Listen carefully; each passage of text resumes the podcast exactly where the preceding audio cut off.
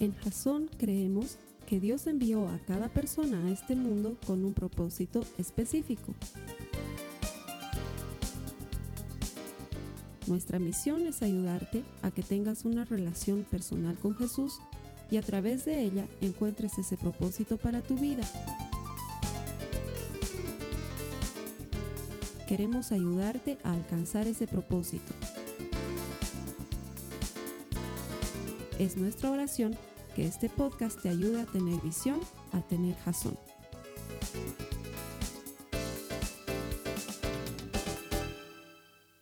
La anterior semana hemos comenzado esta serie que se llama Contacto Visual. La idea de la serie es simple, ayudarte a mantener los ojos en Cristo, a poner los ojos en Jesús. ¿Por qué? Porque nos pasa muy seguido que nos distraemos, ponemos los ojos en otra parte, en otras cosas, en otras circunstancias. Y luego eso nos lleva a caer, nos lleva a retroceder, nos lleva a estancarnos, nos lleva a quebrar la relación que tenemos con Jesús. Quiero, espero, oro para que esta serie te ayude a mantener tus ojos puestos en Jesús, como la semana pasada, que hablábamos sobre que no debemos mirar aquellas cosas que nos producen temor, no debemos poner nuestros ojos en el miedo. Y lo que decíamos es que esa tormenta por la que estás pasando no es contra ti, es para ti. Dios está trabajando en tu corazón a través de las pruebas, por extraño que pueda parecer. Hoy vamos a ver otro tipo de distracción, otra cosa en la que ponemos nuestros ojos y que por consiguiente nos lleva a alejar nuestra mirada de Jesús. Pero esto me hace recuerdo a una historia que te quiero contar, esta vez no es mía, esta es una historia de mi mamá. Mi mamá tiene ocho hermanos, ella es la novena, bueno, no es la última, ¿no? Pero es, son nueve en, total. De hecho, en realidad fueron doce Entiendo que tres de ellos murieron muy chiquitos, murieron de niños, pero nueve sí lograron ser adultos y, tener una vida normal, como, como, como la mayor parte de las familias de entonces, porque las familias solían ser numerosas y mis abuelitos tuvieron doce hijos, de los cuales nueve convivieron juntos durante un largo tiempo y mi mamá era si no me equivoco, a ver, déjame hacer cuentas, está ahí mi tío que es el menor, luego está mi tía y luego mi mamá, la, tercera del último, ¿sí? Estoy haciendo mal mis cuentas. Cinco, seis, siete, ocho, nueve. Mi mamá era la sexta hija, ¿sí? Siete, ocho, nueve, no. Mi mamá era la séptima hija. Ahí, primera vez que hago cuentas al respecto. Y obviamente hubo una época en la que vivió con todos sus hermanos, los nueve sentados ahí en la mesa, más mi abuelito, más mi abuelita. y mi mamá cuenta que ella se fijaba mucho en cómo les servían la comida. Y entonces ella miraba los platos de sus demás hermanos y luego se quejaba y decía, ¿por qué al fulano le has dado más? Y se ponía a llorar. ¿O por qué a él le has dado esto y a mí no? Y se ponía a llorar. Y, sabes que creo que si tú creces en una familia en la que vas a comer a la carta, Eso que no digo que mi mamá haya crecido así. ¿Alguna vez has, has, comido a la carta? si has tenido una familia numerosa, comer a la carta es no es comer con menú, sí es comer un poco la suerte. El que saque el as del mazo de cartas es el que come más. no sé si alguna vez has tenido eso de mucha competitividad en la casa, ¿sí? Si no te cuidas, te roban la milanesa. Si no te cuidas, te quitan las papas fritas. Si no has vivido así, no sabes lo que es vivir fijándote en los demás. Y muchas personas han crecido con esa, con esa costumbre, con esa fijación. Muchos de nosotros tenemos ese problema ponemos nuestros ojos en la gente. El mensaje de hoy se llama El jardín del vecino, ya vas a entender por qué. Pero vámonos a la Biblia, primero vámonos a Hebreos, a la cita base de esta serie que está en Hebreos 12, en los versos 1 al 2, que dice lo siguiente. Corramos con perseverancia la carrera que Dios nos ha puesto por delante. Esto lo hacemos, y esta es la parte clave, al fijar la mirada en Jesús el campeón que inicia y perfecciona nuestra fe. Claro, porque si vives mirando lo que hacen los demás, si vives fijándote en lo que hacen los otros, si estás preocupado por lo que hace X o Z persona en tu vida, oye, esto puede ser bien frustrante y parece que no, no fuera algo frecuente, pero es más frecuente y más nocivo de lo que te imaginas. Y la Biblia también habla al respecto. De, de hecho, la primera historia que te voy a contar es muy específica en este sentido. La Biblia nos cuenta que Jesús ya había muerto, ya había resucitado y se va a encontrar nuevamente con sus discípulos. Esto lo relata Juan en su evangelio y se encuentra con ellos al borde del lago. Ellos habían ido a pescar, habían decidido volver a la pesca. Esa es la famosa cita bíblica en la que Jesús le pregunta a Pedro, Pedro, ¿me amas? Y Pedro responde, Señor, te quiero, ¿no? Debemos recordar ese pasaje. Bueno, pues cuando termina esta conversación entre Pedro y Jesús, Jesús le dice a Pedro, ven, quiero mostrarte algo, sígueme. Pedro se para, Jesús se para, empiezan a caminar y Juan empieza a ir detrás de ellos y Pedro nota que Juan los está persiguiendo. Entonces ahí viene la cita bíblica que te quiero leer. Juan 21, los versos 21 y 22 dicen lo siguiente. Cuando Pedro lo vio, es decir, a Juan que los seguía, le preguntó a Jesús, Señor, ¿qué va a pasar con este? Jesús le contestó, si yo quiero que él viva hasta que yo regrese, ¿qué te importa a ti? Tú sígueme. Me encanta esta cita bíblica. Primero, porque ¿qué hace Juan siguiéndolos? O sea, Jesús le dijo a Pedro, sígueme, no le dijo a los demás, pero no. Juan, que es un colado, ahí va. Y si le vas a dar algo a Pedro, dame también a mí, ¿no ves, Señor? ¿Por qué los humanos somos así? ¿Por qué ponemos nuestros ojos en lo que les está pasando a los demás? Lo más chistoso es que Pedro hace exactamente lo mismo, lo ve siguiéndolo. Y no, no sé si es como que su manera de decir, oye, no me sigas, oye, el Señor me ha dicho solo a mí que lo siga o algo por el estilo. Pero le dice, Señor, ¿y este? ¿Y qué hay de este? y Jesús le responde, ¿y a ti qué te importa? Perdón que me ría tanto, pero es que me encanta, me parece tan increíble. ¿Y qué vas a hacer con este? ¿Y a ti qué te importa, Pedro? ¿Y a ti qué te importa que yo haga con él? Lo que debería importarte es lo que yo haga contigo. Y mira, el Señor nos está diciendo exactamente lo mismo a ti y a mí esta mañana, esta tarde, esta noche. No sé en qué momento estás viendo el mensaje. ¿Sabes qué? ¿Qué haces mirando lo que hago con los demás? ¿Qué te importa? Lo único que te tiene que importar es lo que yo haga contigo. No mires a los demás, mírame a mí, dice Jesús. No pongas tus ojos en los demás, pon tus ojos en mí. Y esto es muy frecuente porque sabes que, seamos honestos, nos andamos fijando que si el hermano hace, que si no hace, que si tu marido hace o deja de hacer, que si tu hermana hace o deja de hacer, que si tus hijos, que si tu suegro, y que si él ha hecho esto, y, que, se vuelve una competencia, ¿no? Y entonces, ¿por qué has hecho esto vos? Y tú lo que has hecho el otro día, y tú lo y vos, y vos, y vos, ¿qué has hecho? ¿Sabes qué es una cosa bien tremenda? Que los hombres solemos equivocar el camino, ponemos nuestros ojos en los demás, y eso es frustrante. Nos lleva a cosas que no debería llevarnos, nos incomoda en el corazón, siembra cosas que no deberían estar ahí no debemos poner los ojos en las demás personas. ¿A ti qué te importa lo que está haciendo el otro? Dice Jesús. ¿A ti qué te importa si Juan nos está siguiendo? ¿A ti qué te importa si quiero que vivas a que yo vuelva? ¿A ti qué? Lo que a ti te tiene que importar soy yo, dice Jesús. Sígueme, le dice a Pedro. Eso es lo único que te tiene que importar a ti. Poner tus ojos en mí y seguirme. De hecho, esto era muy frecuente entre los discípulos. Debes recordar este otro pasaje. Santiago y Juan se acercan al Señor y dicen, Señor, Señor, Señor, no sabes, no sabes. Hemos encontrado un hombre que estaba echando demonios en tu nombre. Y como no es de nuestro equipo, le hemos dicho que no lo haga. y Jesús, ¿sabes qué les dice Jesús? ¿Qué les pasa? Desubicados. El que no está conmigo está contra mí y el que conmigo no recoge desparrame. Eso dice Jesús bíblicamente hablando. Pero yo me imagino esas circunstancias. Y es que este Jacobo y este Juan tenían esa mala costumbre de estar mirando que quién se va a sentar a su izquierda, que quién se va a sentar a su derecha, que quién ha recibido doble pescado en la multiplicación de los panes, que quién se está queriendo llevar una canasta más. ¿Qué andas fijándote en lo que hace el otro? ¿Qué les pasa? Desubicados, dice Jesús. ¿Por qué? Porque nosotros tenemos que poner nuestros ojos en Él, poner nuestros ojos en la gente. Siempre, siempre nos va a llevar a desubicarnos. Poner nuestra mirada en otros siempre nos va a desubicar. Y en esta época de pandemia, wow, es triste lo que está pasando porque parece que de alguna manera este virus, este maldito virus, nos hubiese concedido la autorización de ser los regentes de todos los demás. O sea, es como que si por ley nos hubieran otorgado el derecho, que nadie lo ha hecho, por cierto, pero que nos hubieran otorgado el derecho de andarnos fijando si los demás usan barbijo, no usan barbijo, si se lavan las manos, no se lavan las manos, si hacen o no hacen, como el otro día he estado reyendo. ¿Qué me ha pasado ahí? Me ha salido a mí. ¿Por qué? No es que te rayes, no me ha perdón, chiste local, perdón para los extranjeros. Eh, me estaba riendo Porque resulta ser que un hermano de la iglesia publicó una foto de él en los teleféricos porque estaba muy, la neblina estaba muy baja y la foto se veía espectacular. La gente no leyó que la foto era de febrero del año pasado. Esto es, para los que no están viendo el, video en la fecha, esto es febrero de 2020. La foto decía, esto pasó en febrero de 2020 y eso fue publicado un año después. Y medio mundo entraba a reñirlo al hermano. ¿Y tu barbijo? ¿Por qué no te pones barbijo? Las eh, cabinas son lugar de contagio. ¿Por qué no te... O sea, Dios mío.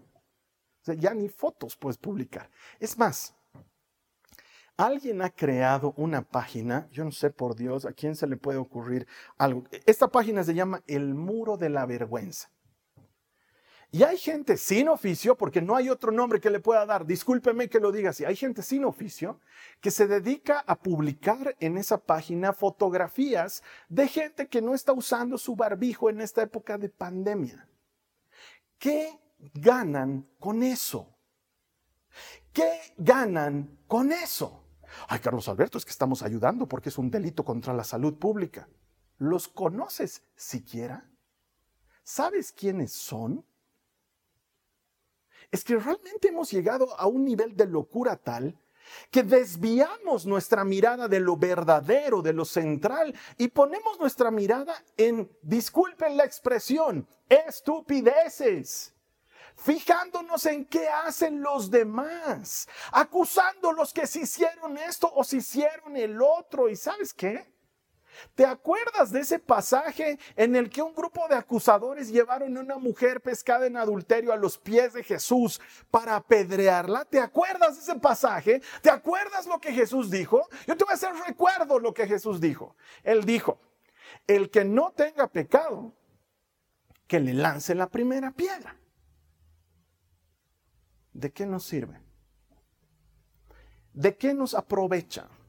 ¿Qué ganamos haciendo ese tipo de publicaciones? ¿Qué ganamos fijándonos en el, en el otro? ¿Qué ganamos mirando al vecino? ¿Qué ganamos con eso?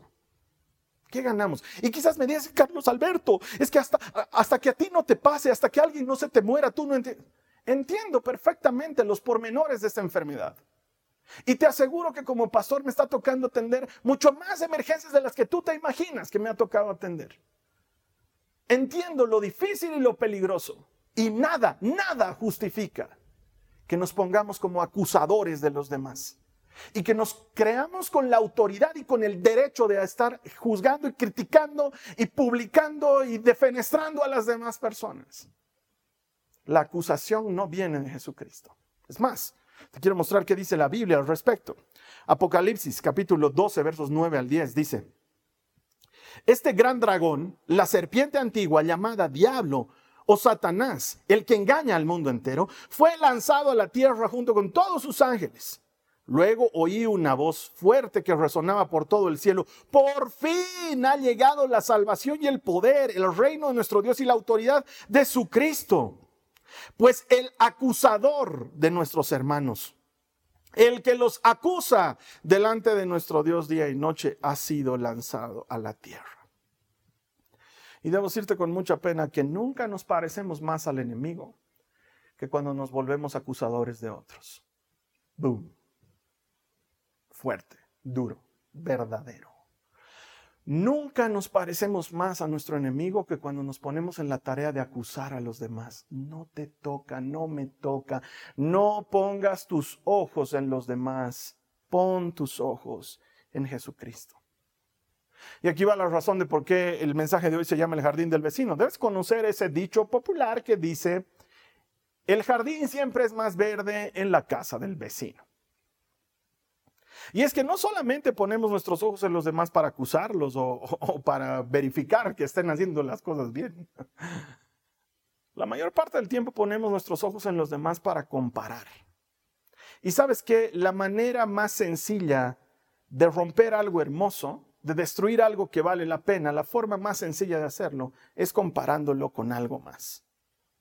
Es lo que sucede en esta historia que te voy a contar de las escrituras. David acaba de vencer a Goliat, ya sabes toda esa historia. Y resulta ser pues que el muchacho no era feo, dice que no era muy alto, pero los bajitos pueden tener su atractivo, si me entiendes. Este muchacho era simpático, de buen parecer, el Señor andaba con él, cantaba lindo y ahora encima lo vence al gigante este que tanto miedo les causaba se volvió pues popular entre las señoritas. Entonces dice que las mujeres compusieron un canto que se volvió el top uno del ranking de los hebreos de la época, que decía algo así como David mató a diez miles, Saúl solo a miles, algo así decía la canción. Bueno, pues a Saúl no le gustó para nada, porque de inmediato cayó en la trampa de comparar. O sea, quiero que entiendas esto. Saúl, el rey de Israel, empezó a compararse con un pastor de ovejas de esa época, era un muchachito pero cayó en la trampa. Mira lo que dice. Primera de Samuel, capítulo 18, versos 8 al 9. Esto hizo que Saúl se enojara mucho, la canción, el top 1 del ranking.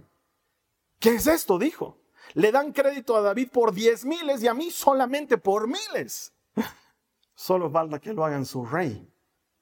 Desde ese momento Saúl miró con recelo a David. Ah, Saúl se olvidó quién era él. Y por dejar de mirar a Dios, que es quien lo había puesto como rey de Israel, y por poner sus ojos en David y compararse con él, él cayó de categoría solito. Las comparaciones son venenosas, hacen mucho daño. Por eso es que le agarró odio a David, porque empezó a compararse con él. Él es más joven que yo, es eh, más eficiente que yo, Dios lo bendice más, Dios lo utiliza más. Y sabes que esa comparación es dañina, lastima. Es algo para lo que no estamos diseñados. Poner los ojos en los demás suele traernos problemas frecuentes. Si no es que ponemos los ojos en los demás para acusarlos, luego ponemos los ojos en los demás para compararnos. Y ahí, aunque parezca inspirador mirar a alguien que tú admiras, muchas veces puede, no siempre, pero puede terminar en dolor para ti. Por ejemplo, cuando ves la familia feliz. La familia feliz te invitan a comer a la casa de tus amigos. Carlos Alberto, en esta época no se puede ir a comer. Por favor, retrocede el video para ver la primera parte que acabo de predicar.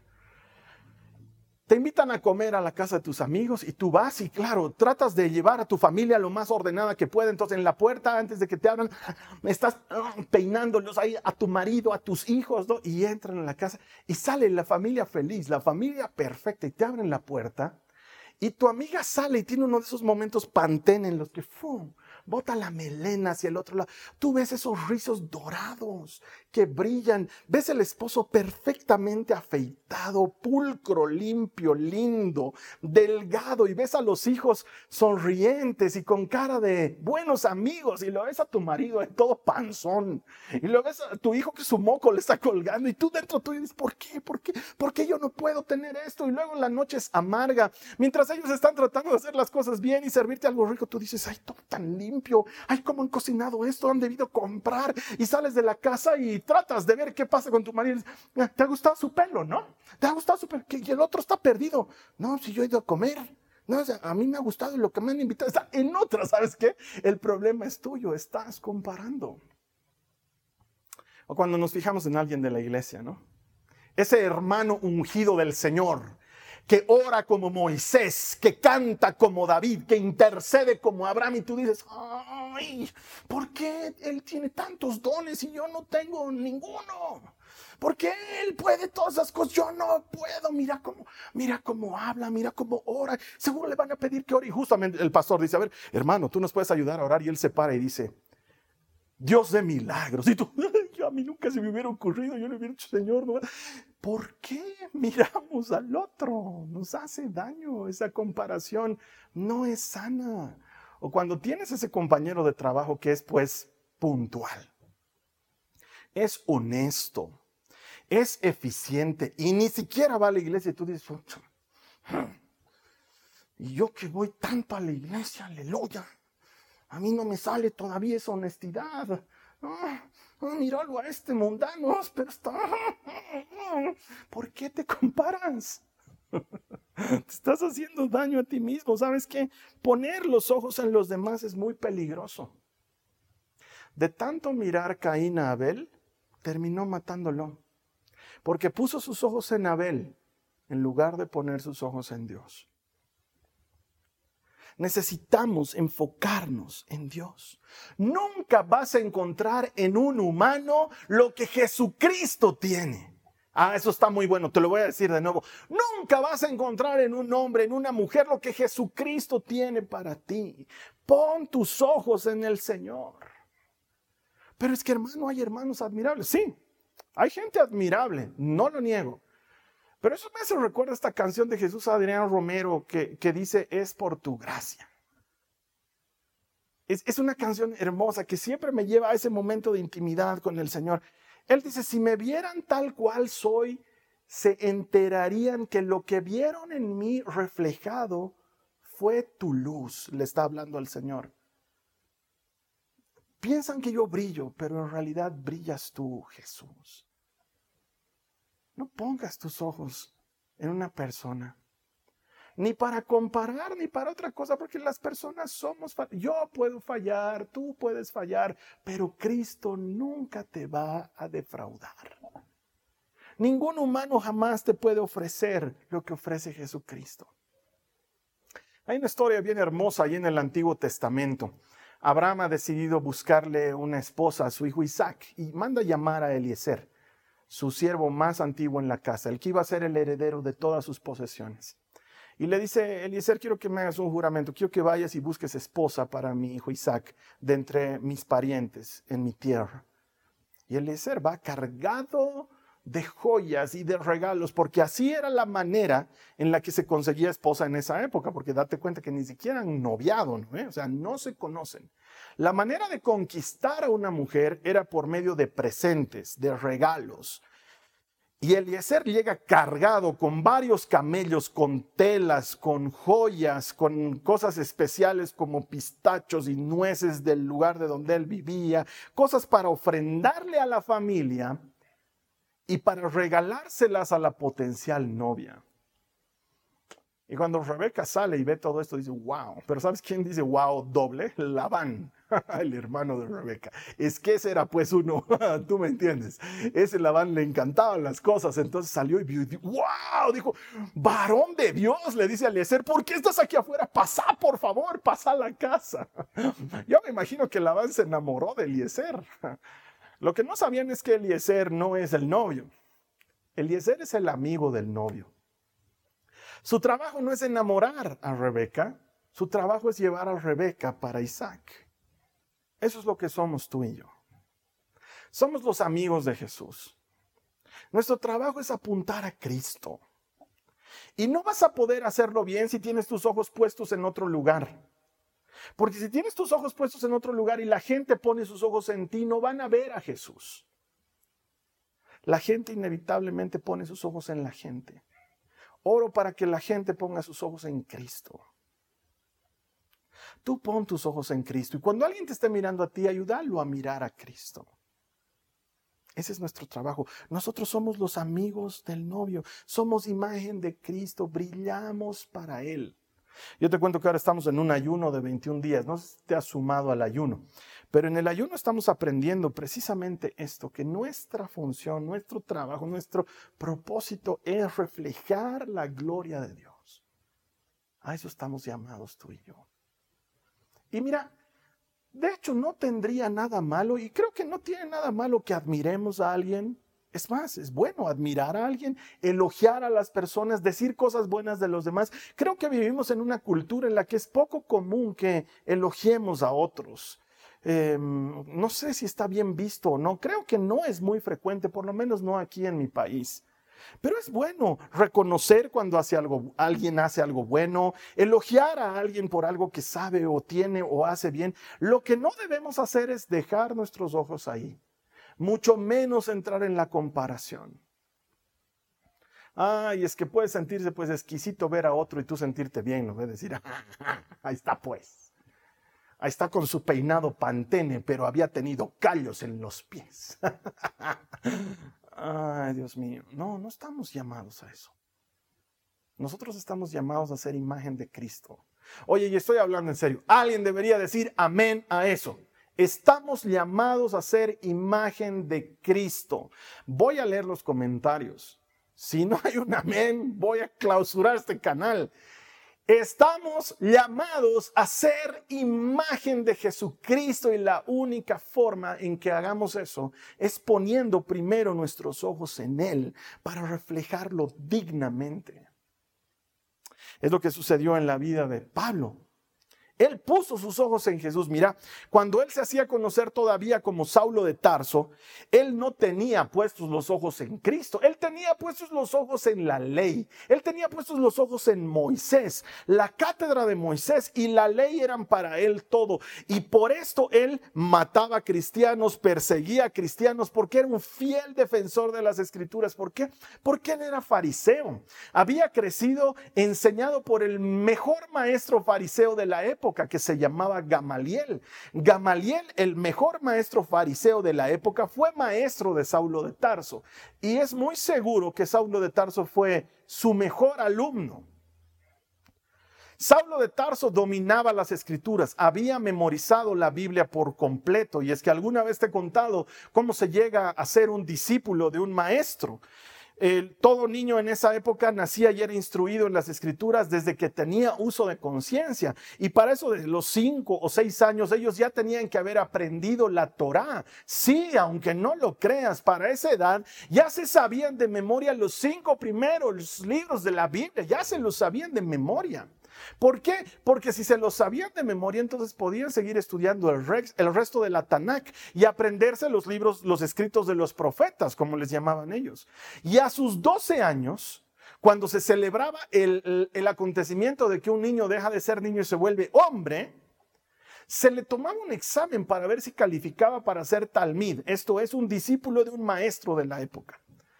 Y el maestro te tomaba examen. Tú elegías a tu maestro, tú decías, yo quiero, a ver, con Gamaliel, seguramente Saulo dijo, yo quiero ser discípulo de Gamaliel. Entonces Gamaliel dijo, muy bien, te vamos a tomar examen. Y le tomó un examen de qué? De las escrituras. Y si lo veía conocedor de las escrituras y lo veía una persona digna, lo aceptaba como discípulo.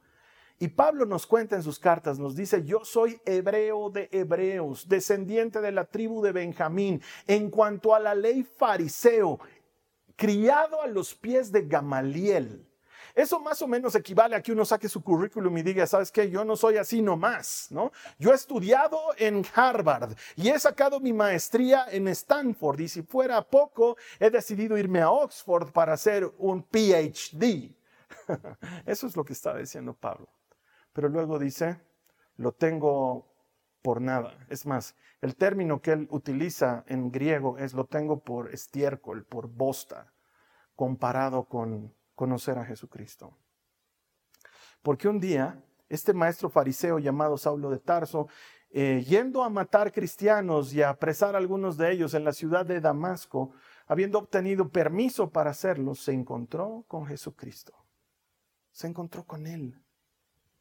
Una luz fulgurante lo detuvo y él pudo ver a Jesús. Lo vio. Y eso cambió su vida para siempre.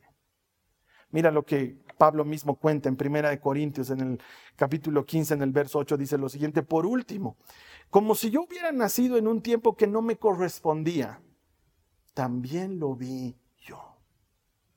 Lo vi. Mis ojos puestos en Jesús fueron lo que me cambió para siempre.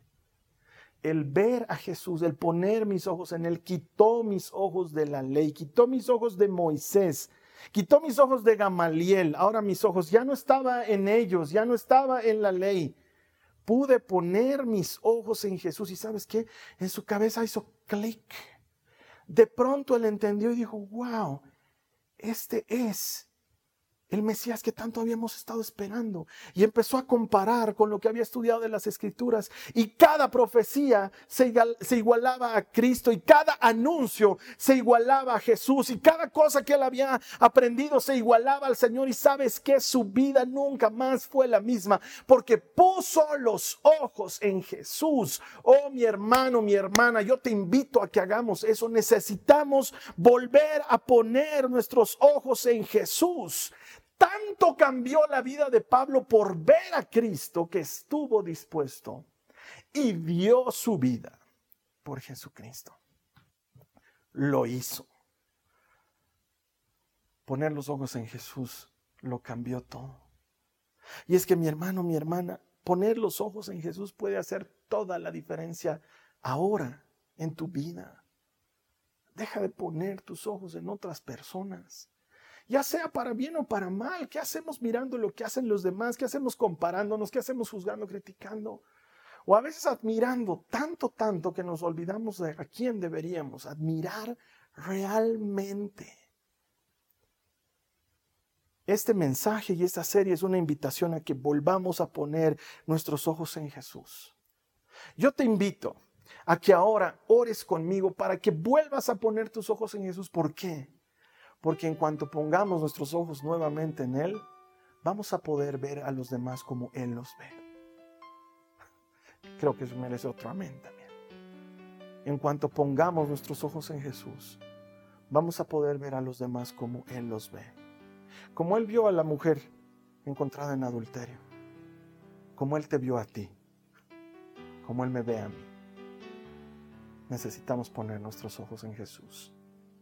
Si tú quieres poner tus ojos en Jesús nuevamente, si a raíz de este mensaje te has dado cuenta que has estado cometiendo el error de estar mirando la vida de otros, de estar comparándote con otros, de estar fijándote en los demás como un estándar de medición, sabes que este es un buen momento para volver a poner los ojos en Jesús. Yo quiero ayudarte a orar.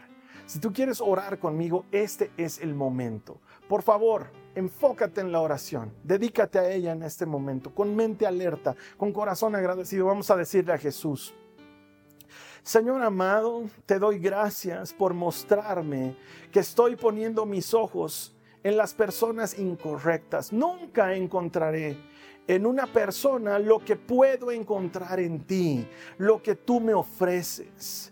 Es por eso que muchas veces me decepciono, es por eso que muchas veces sufro, es por eso que muchas veces me lastimo a mí mismo, porque estoy esperando encontrar en otros lo que tengo que encontrar en ti. Señor, quiero volver a poner mis ojos en ti. Hoy vuelvo a poner mis ojos en ti. Te miro a ti, me fijo en ti, el autor, el consumador de mi fe. Te miro a ti, Jesucristo, para poder mirar a los demás como tú los miras. Quiero caminar este camino, quiero correr esta carrera con mis ojos puestos en ti. Señor, tú nunca vas a fallar a mi expectativa, tú siempre la vas a exceder. Ayúdame a dejar de mirar a los demás. Quiero mirarte solamente a ti. Señor, como Pablo, como tantos otros, pongo mis ojos en ti ahora. Me fijo en ti y en lo que tú tienes para mí. Gracias, Señor. Dale gracias a Jesús. Dile gracias. Dile gracias, Señor. Gracias porque me das esta oportunidad. Gracias que me dejas hacerlo. Gracias que me dejas acercarme a ti.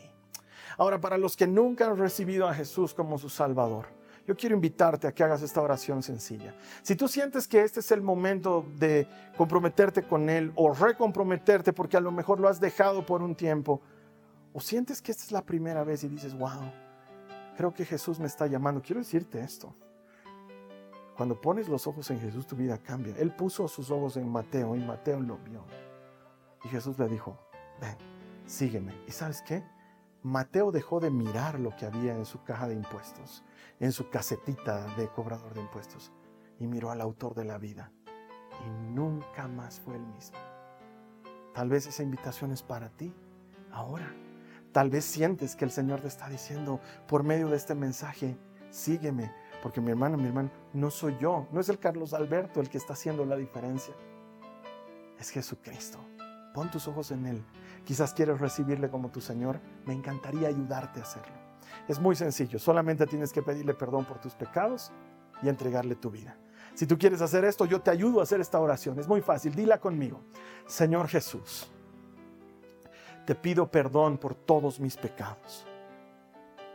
Te reconozco como mi Señor y como mi Salvador.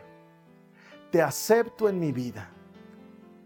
Te pido, escribe mi nombre en tu libro. Regálame tu Espíritu Santo. Amén.